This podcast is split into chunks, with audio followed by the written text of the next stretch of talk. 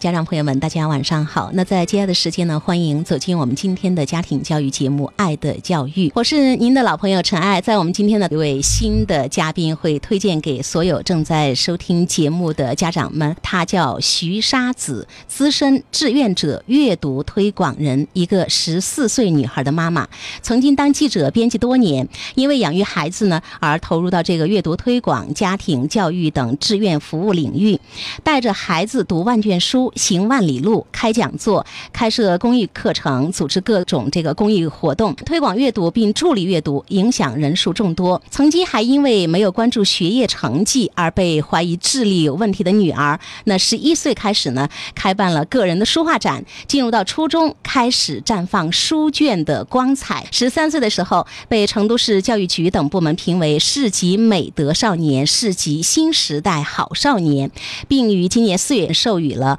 四川省新时代好少年的称号，那徐沙子就是徐老师，他的这个核心教育理念是每个孩子都是与众不同的个体，家庭教育就是要成全孩子的善良与爱心，鼓励孩子成为最好的自己。那在教育的道路上，放过孩子，其实也是。放过自己，看这个简介哈，觉得特别棒的一位妈妈。出于这个称呼方便哈，大家都叫你知音妈妈，那我也这样称呼好吗？知音妈妈晚上好，哎，晚上好，家长们好，然后陈爱好。我想首先问这个知音妈妈，请问你在就是生孩子之前有没有刻意的去？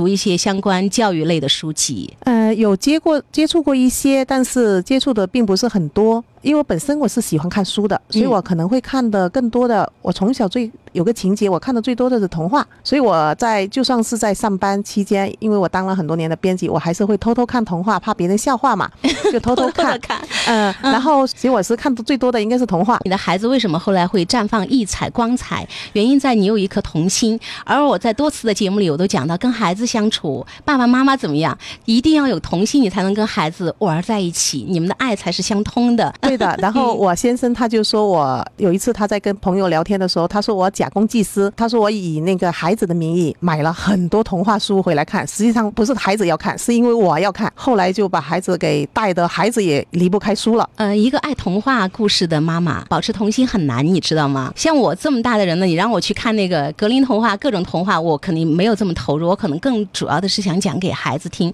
但天生你就喜欢这些故事，我觉得这也是最难得的。像我先生认为是孩子喜欢阅读，并不是因为孩子天生喜欢阅读，是因为被我带着的。想问一下，孩子生下来以后，你是全职带他是吗？对的，全职带。比方说，什么时候开始进行这个早期阅读的？应该是六个月开始，因为在六个月以前，他我一直想一出生就给他读书，我觉得读书是很快乐的事情。后来等到他六个月以后，他就慢慢的有一些时间，比如说他可以睁开眼睛看看世界的时候。我就不停的给他看书，对，就是绘本有图画有色彩呃，刚开始是从那个布书开始啊，洗澡的时候就看洗澡书，还可以喷水会叫的那种书。然后在床上他看布书，它可以抓，比如说一个苹果，它可以把它摘下来，很好玩的。你说的布书我还没了解，是用布做的吗？对，用布做的啊，它抓不烂、撕不烂的那种。它也可以咬来吃啊那些，但是它不咬，它从来不咬书的。我们可以洗得干净，可以在洗衣机甩甩了以后洗得特别干净。在早期这个书可以是拿来洗的哈。啊，对。呃，我记得犹太人教子的方法是一定要在书上滴上这个蜂蜜，让孩子觉得书是每一页都是甜的，用这样的方式让孩子去爱上阅读。那么六个月就开始读，一直持续到多久？就是这样的一一个阅读的时光。嗯，我给他读一直是应该是读到。二年级，你说你嗓子经常爱发炎，就是因为读书读的太多了哈，给孩子。对的，他要求不停不停的读。哈爸爸有个习惯，我们在哪里读书，他会在哪里放一个电视看电视，然后他这样子觉得是一种很好的陪伴。但是我们基本上把他当空气。后来他就提出来，他说你要不然春节的时候你能陪我看一次联欢晚会吗？不能说你们两个又在看书，我一个人看电视是特别那个孤独。那说到这儿我就打断一下哈，就是爸爸觉得每次都是母女俩幸福的这个阅读时光，爸爸基本上就是。空气一样，虽然放电视也不能干扰到你们两个，甚至没有影响到女儿。对，那电子产品、手机这些根本没有时间接触，是吗？他可以接触，他可以随便用，但是他只是做一种工具。后来还是答应了爸爸，他说等我把这几本书看完了，然后我就陪你看一会儿电视，陪你看一会儿电视。爸爸求着孩子，你陪我看一会儿电视吧。对 对，所以说在这种情况下，他是最喜欢的就是听我讲故事。他觉得就是晚上最好的时光就是小时候的是说一边吃牛奶边看书，他觉得这样子是很舒服。服的。后来就一边喝水一边看书也行，所以我一直给他读。在小学的时候，实际上已经认识了一些字了。呃，老师也会要求他自己读一些简单的一些绘本，但是那时候他还是很依赖，他就他想都是要让我给他读，所以我是每天一直读一直读。他爸爸也提出来说，你还是要让他独立去读一点东西，自主阅读。我们说对有一些家长会说，读到一一定的时候，我会嗯希望训练孩子他能够自主阅读啊，对我说他现在没有这个需求，他没有想要自己的没有自己的意愿。啊。嗯，我说如果他需要我给他读，我可以给他读到大学毕业。读到地老天荒。对对，然后就是一年级暑假，大概八月份的时候，那一天他突然从书架上拿起了一本那个国际大奖小说，就是那一五十九本一套的那一其中的一本，然后他就在旁边的沙发上坐了，看作者就看到起来，然后我就觉得很奇怪，我说你看得懂吗？但全部是字的嘛，因为在我的呃印象中，我都觉得是应该从绘本到。字书的过渡应该还中间还应该有个桥梁书，因为我在做阅读推广，我都很多时候都跟大家这么说，然后读一绘本读完以后读桥梁书，然后再去读字书。他然后他从不会自己阅读，然后一一读他就是全部是字书，没有图片了，对也没有图片。那你刚才说的桥梁书是指什么？给大桥家桥梁书就是说有图片和文字都参半的那种感觉，就是文字，以前绘本的时候可能画画颜色更多嘛，图片更多，对对嗯但文字特别简单。嗯然后慢慢的就是文字、色彩、图片更就各占一半了，呃对最后再过渡到完全是那个对文字啊。嗯我一直都是因为专家们也这么讲，然后嗯我想到应该是这样子有个过渡，但是实际上他到到小学一年级毕业的时候，应该他已经绘本应该是读了是有两三千本是有的。啊，两三千本儿啊，啊、对，呃桥梁书我也给他读了很多，我是给他读的，就是他嗯自己没读过，所以他那天拿起书，他说我自己看吧，妈妈你读不到那么快，太耽误我时间了。对，太耽误时间了。他后来就五十九本他没读完，他只是选择了他喜欢的那读，因为读着读着读到一部分的时候，他又发现了一套书叫《哈利波特》，《哈利波特》应该是几百万字。后来他就二年级一开学，他就开始读《哈利波特》，应该是到国庆节过后就把全部读完。那时候几百万字全读完了，发现他每天都读完以后就会给我讲故事，但是讲故事的时候又发现他会说错别字，比如说有一个人的名字有一个来字，一个草字头，一个来，来读成菜字了啊！嗯我说这书里头有个什么菜吗？后来看，我说这是来字，哦，是来字，然后他就只有把纠正过来，他就对了，他又读得着。而且那时候我是给他一些建议，《哈利波特》是一本很好的书，你可以读一本书，看一部电影，然后我就会在电脑上把电影给他搜出来给他看，然后他就会做对比。他后来对比的结果说。啊，对书里的描写太好了，他那个电影里头并没有把书给那个很多很好的情节完全没有描绘出来，对，他还被剪掉太多了。对嗯他还是觉得书好看。嗯，然后，所以他最喜欢的还是看书。但是在这种情况下，晚上睡觉前我还是会给他读绘本，因为读字书的话我会太累，一直读到什么时候呢？读到呃五年级，那时候我就说我们可能要做一些深度的阅读，我们就不会泛泛而读了。所以那时候我们就选择了一些书，比如说啊、那个红发安妮，就是立山前的安妮的有有一个版本，清华大学出版社出版的那个版本。嗯，我们说，我们来读一下，因为女孩子她慢慢的要进入青春期，她会了解了解一下跟呃安妮一样的成长过程，可能也是遇到的那些。问题哈。对她，因为安妮遇到了很多问题，妈妈现在开始在刻意的做引导、做铺垫了哈，孩子到到下一个阶段了，所以我觉得真是一个有心的妈妈。这个前期的阅读，知音妈妈一直在坚持五年级，然后希望跟孩子做一个深度的阅读了。因为我觉得孩子最后的这个发光发亮，这么的有光彩，其实是跟早期的这些个阅读，我觉得是非常重要的，在孩子这整个到目前为止这个阶段里边，我觉得做了一个最好最好的铺垫。那我就想问一下知音妈妈，孩子读到这样的一个程度，他上小学是不是成绩就特别的好，适应的特别快？然后你要说善于阅读的孩子呃没有差的，是这样吗？呃，我的梦想是实际上是都很美好的，嗯我也是这么想的，但是呃，事实是呃很残酷的，因为孩子嗯在班上应该成绩是一二名是倒数的。倒数一二名啊，，对，倒数一二名，而且很多家长也跟我说过，他说你可应该带孩子去华西检查一下，在华华西应该可以检查出来，看他是在呃智力上哪个地方有问题。问题然后老师也是找过我来找我的时候说，你看他，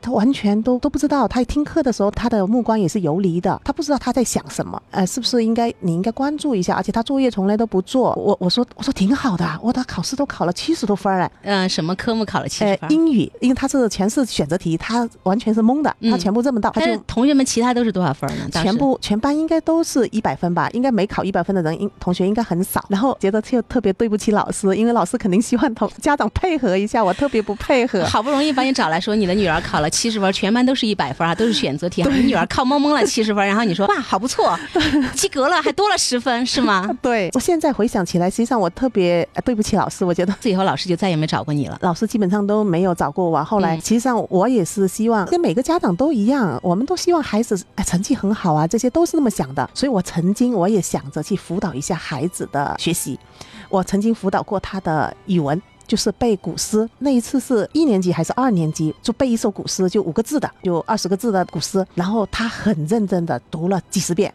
他没背下来，我说，嗯，这个古诗意境很好，要不然你把它画成一幅画呢？因为他看过很多绘本，他就可以把它画成一幅画啊。我说，那你把画画完了，你这样看的画能把它背出来了吗？他说，这画上没有字，我怎么背呢？然后我觉得我应该放弃了，要不然我心脏病就犯了。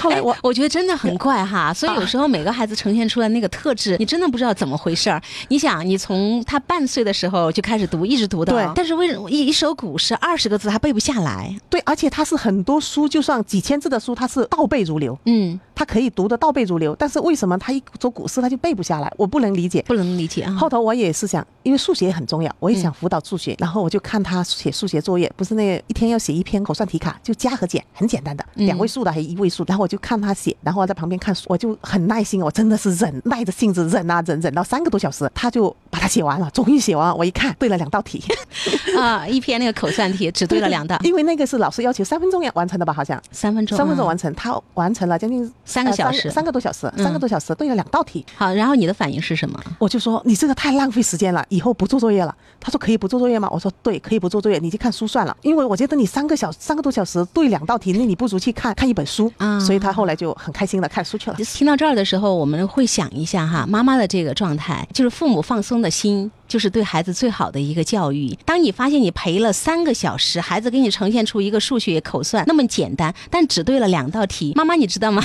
你有一个特别奇怪的反应，说三个小时就对了两道题，这也太浪费时间了吧？哎，算了算了，你别做作业了，你赶紧去读书。从此以后就小学就没做过作业了吗？基本上他有时候自己可能会完成一点点，就想过就做一点，没有去检查过了，你就彻底放手了。我放手了，他爱做做，不做就不做了，反正你只要看书就行。呃，我们家就是说孩子也不容易犯错误，如果是做了。不好的事情那些的话，我们就说那时候约好了，那你就有一天不能看书，所以他特别害怕，然后他就会做事情会特别小心。他说只做好事，不做不好的事情，因为不能看书嘛，他觉得啊，对，看书已经融进了他的这个生命里了。我觉得他说看书是跟吃饭是一样的，不吃就会死掉哈。啊，对对对，那个会饿死的，所以他就一直一直就喜欢看书。他在六岁的时候，他创办了他的第一个公益社团，叫知音童话部落。知音童话部落，嗯，那是影响很大的一个社团。然后到初中的时候，他创办了他的第二个阅读团队，叫“读书吧少年”。然后这个后来是全国都是很有影响力的一个社团。嗯。然后到到呃十一岁的时候，就是初一的暑假，然后他在成都成都市政府的那个志愿者平台，呃，成立了成都青少年志愿者读书吧少年服务队。然后在这个服务队是一这两年来一直是成都市文化体育类。排名第一位，他就在所有的成年人中，他排名第一位。第一位啊！他现在有将近六百个志愿者队员。就是当孩子跟小学，就是我们的说课堂不管也好，还是老师讲课的模式也好，还是小学的整个这个教育的环境也好，当你的孩子学不进去的时候，就是老师说上课完全不听，有理的，几乎就是照你刚才的描述，作业也不做，考试全靠蒙，倒数第一二名。我想问一下，你还遭遇到更大的这个压力吗？有，老师们真的是特别负责任，特别感激的所有的那些老师。他小学的老师，他们都去找校长反映过，我觉得特别感谢泡小西区的周校长。他当时跟老师说的是说，我觉得这个孩子是最优秀的。老师说他考三十多分，校长说的考三十多分也是最优秀的。所以说那时候校长也是特别看好他，这个也给了我是很多。鼓励，我希望呢，今天有一个小小的主题，应该叫做“不做焦虑的家长”，其实也就放过了自己。你说你女儿的这个状态，好多普通的心脏承受能力不好的都会得心脏病。那就是五年级的时候，你发现女儿的英语是一个什么情况？五年级啊，五年级的时候是马上应该是第二个星期就要期末考试了，就是全区的统考，那个好像应该是很重要的一次考试。这个时候，英语老师就发了一张作业完成情况在群里面，他说有些个别同学是从来没完成作业的。这个时候我就发现我们的孩子的，当然就其中。两个孩子之中的一个，我每天都到学校去当志愿者，我就问问到遇到老师了，我就说，哎，我说老师，我们这个孩子是他怎么作业没完成呢？他说就是背诵啊，我说，哎，背诵，我现在我发现他五年级因为学了吟诵嘛，然后背诵挺好的，他背诵现在很会背，我再回去让他背一下，然后回去的时候我就很开心啊，我觉得跟背诵是很简单的，对他来说很简单啊。我对这呃《论语》那时候是一篇一篇的就可以八九百字就很快就可以背下来，但之前你有呈现到背一首古诗二十个字孩子都背不下来，你甚至让他画画的形式，他说没有字我还是不会背，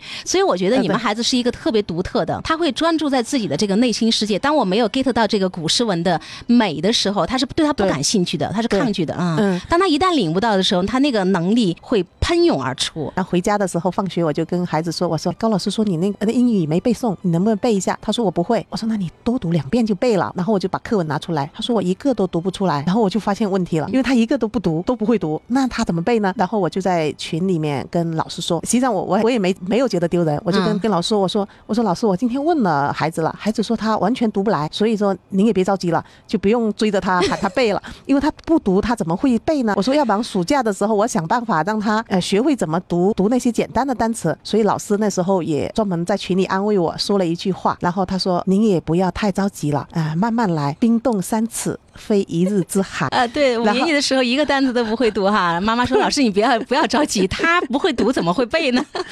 对，因为我在做阅读推广，我知道有一批朋友他在做英文的阅读推广，有小学三年级可以看《哈利波特》的原著的。我们这学校对面有一个英文阅读馆，刚刚开张，我们赶快去看。第二天我就专门去找老师，找到那个那个馆长，我就问他，我说在我们孩子这种情况下的话，他完全都不会读，能够带他从，因为他喜欢阅读，我就讲了这情况。他喜欢读中文的，是不是可以从带英文的入手让他阅读？他说好啊。他说你明天放学的时候把孩子带过来测一下，看他能懂多少个英文单词。这个时候测出来的结果是他懂得了两个英文单词 “hello monkey”。所以他孩子每次每次我就说他六年级是从英语从零基础起点，他会纠正我。他说我不是零基础，我测试的时候认识了两个英文单词，还有两个英文单词我没好意思读出来，实际上我会读了。Yes 和 No，我会了四个，四个。所以你不能说我零基础，你。应该说我零点零四基础，孩子心态也特别好，对他的心态特别，然后他就开始接触英文读书，很简单。他那个英文刚开始都是教他呃自然拼读，自然拼读啊，对，没有教音标、元音什么，没有没有都没有。自然拼读教完以后，他就可以，他只是会把字给拼出来，会读出来，他会读了，就是会读每个单词了。对他当他不知道意思，他可能学了两次以后，刚好有几个家长过来，呃是我的朋友嘛，过来咨询，我们就在聊，孩子就只有在旁边等。这等的时候呢，那个老师一个失误的动作。他拿了一本很难的书，英语书，直接拿给他说：“知音，你看着一下吧。”后来他放下来的时候，老师才发现拿错了，但是就没有纠正，他就看他怎么办。然后我们就一直在聊天，老师一直在观察他，他就一直在认真的看那本书。老师心里就很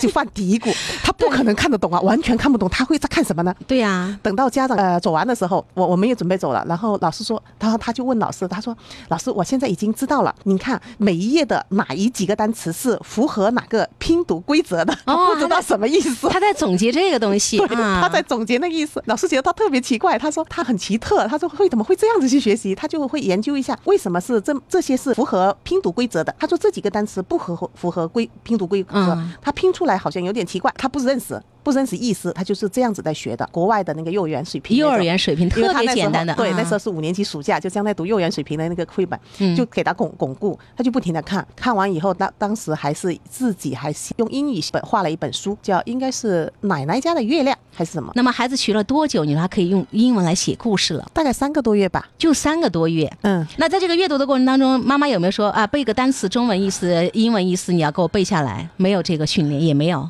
没有，我是完全没插手，我不知道他学了些什么。就是跟中文一样，就是从幼儿园开始一本一本开始进行英语的阅读了，是吗？对对对。到了三个月以后，孩子开始写了一个，应该是奶奶家的月亮。对他写的是中国的中秋节的故事。那么到了初中的时候，他的英语现在是一个什么情况？我们来呈现一下。他英语成绩应该是还是挺好。他觉得最大的送分题就是作文题，作文题还有阅读题。那个 B 卷的最难题，他基本上就不丢分儿。前天考的一次考试说比较难，他考。考的是全班第一名。然后他现在的对英语的自信是什么样？他想去剑桥和牛津学文学专业，因为这个是对英文要求最高的。他想呃在那边英文的文学专业以后回头来英学中文专业，因为中文他现在的基础，因为呃学传统文化，他的基础还打得比较扎实。他想去了解一下西方的那种创作的一些方法。太棒了！而且在之前我们有聊天，也有讲到他们同学特别的委屈哈，也是英语学的特别好的，阅读题就是呃每次只能得十分、十一分，为什么你永远都是十四点五？作文哈，作文题啊，他作文不是送分题吗？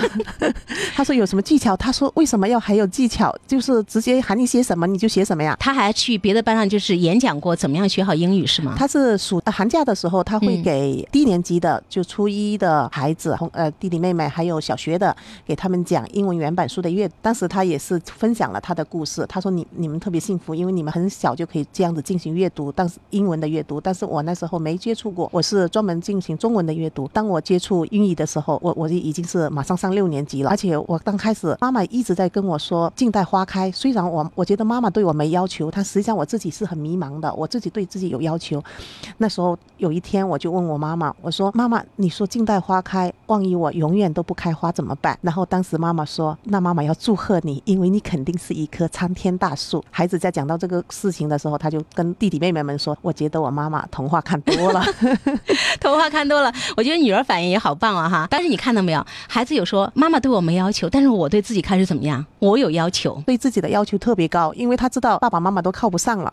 因为他说我们我们完全是什么要求都没有，他就不知道他该怎么去走，所以他就不停的给自己哎拔高要求。我突然想到，我最早接触到的就是无条件养育，无条件养育的孩子真的会非常的棒。但是好多家长觉得我做不到，我看见他不对，我我要去干涉呀，我要去教他呀，我要去引导他。曾经有有个专家说的是，用你有限的认知，你去教育一个孩子，你的孩子最多就可能长成你那个样子。他说，其实孩子有更多无限的可能。对对，嗯，而且每个孩子都有自带天赋的，而且还有内在的那个精神胚胎怎么样？他有自己的节奏跟节律，就是每个孩子一定会按照自己的节奏来走。但是很多时候，我们家长因为不懂这些，我们会去人为的破坏干扰。今天讲到这儿的时候，我有一个最大的就是感触：知音妈妈就是你，你越无作为，但是你的孩子就越有作为，就越想我要靠自己。所以我希望能够减轻更多家长的这个焦虑。当我们觉得我们亲子关系恶劣的时候，真的还是那句话：家长最放松的心就是对孩子最好的教育。这就是无条件养育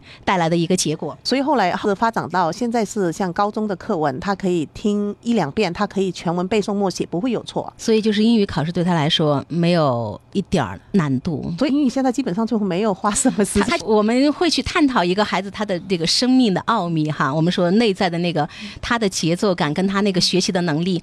我曾经就是看到说人智学嘛，人的智力发展到一定的程度，他那个东西会井喷式的爆发，就学习的那个能力。妈妈可能在。整个这个放松松弛的状态下，孩子他那个节奏感真的每一个点儿都踩对了。是我们每次放松的时候，实际上要给一些东西。我有一次在给家长分享的时候，他说：“为什么？为什么你哎，你一直觉得很轻松？因为我们会面对各种，我们会关注各种政策的变化。嗯，所以以后万一这个政策变了，我应该又学什么？我要学奥数，我要学什么？我会学什么东西？”我说：“我从来不关注，我我从来没有时间去关注。”他说：“那你怎么一点都不担心？以后你的政策变了，你孩子怎么办？”我说：“因为你关注的是一杯水，你每次看到水少了一点，你马上去补。”但是万一下次考试的时候要你一桶水的话，你怎么办？然后我我是让孩子嘛把那个后面那个池子的水都给装满。然后他现在是不会端水，他所以说每每次把水端出来都是只有半杯。但是我改天我告诉他了，你要正确的端水，他可以端一杯水，也可以端一碗水，也可以端一桶提一桶水也可以，还有一池的水，对，一壶的水啊，对，因为他有一池子的水在那里，所以我我不担心。我说他以后不管他怎么改，因为他有一池子的水，我就不担心。所以父母的心有多大，孩子的这路就有多远。作为最后的一个总结，但是我一定要热情的邀请知音妈妈，我们后面继续合作，谢谢您，再见，再见。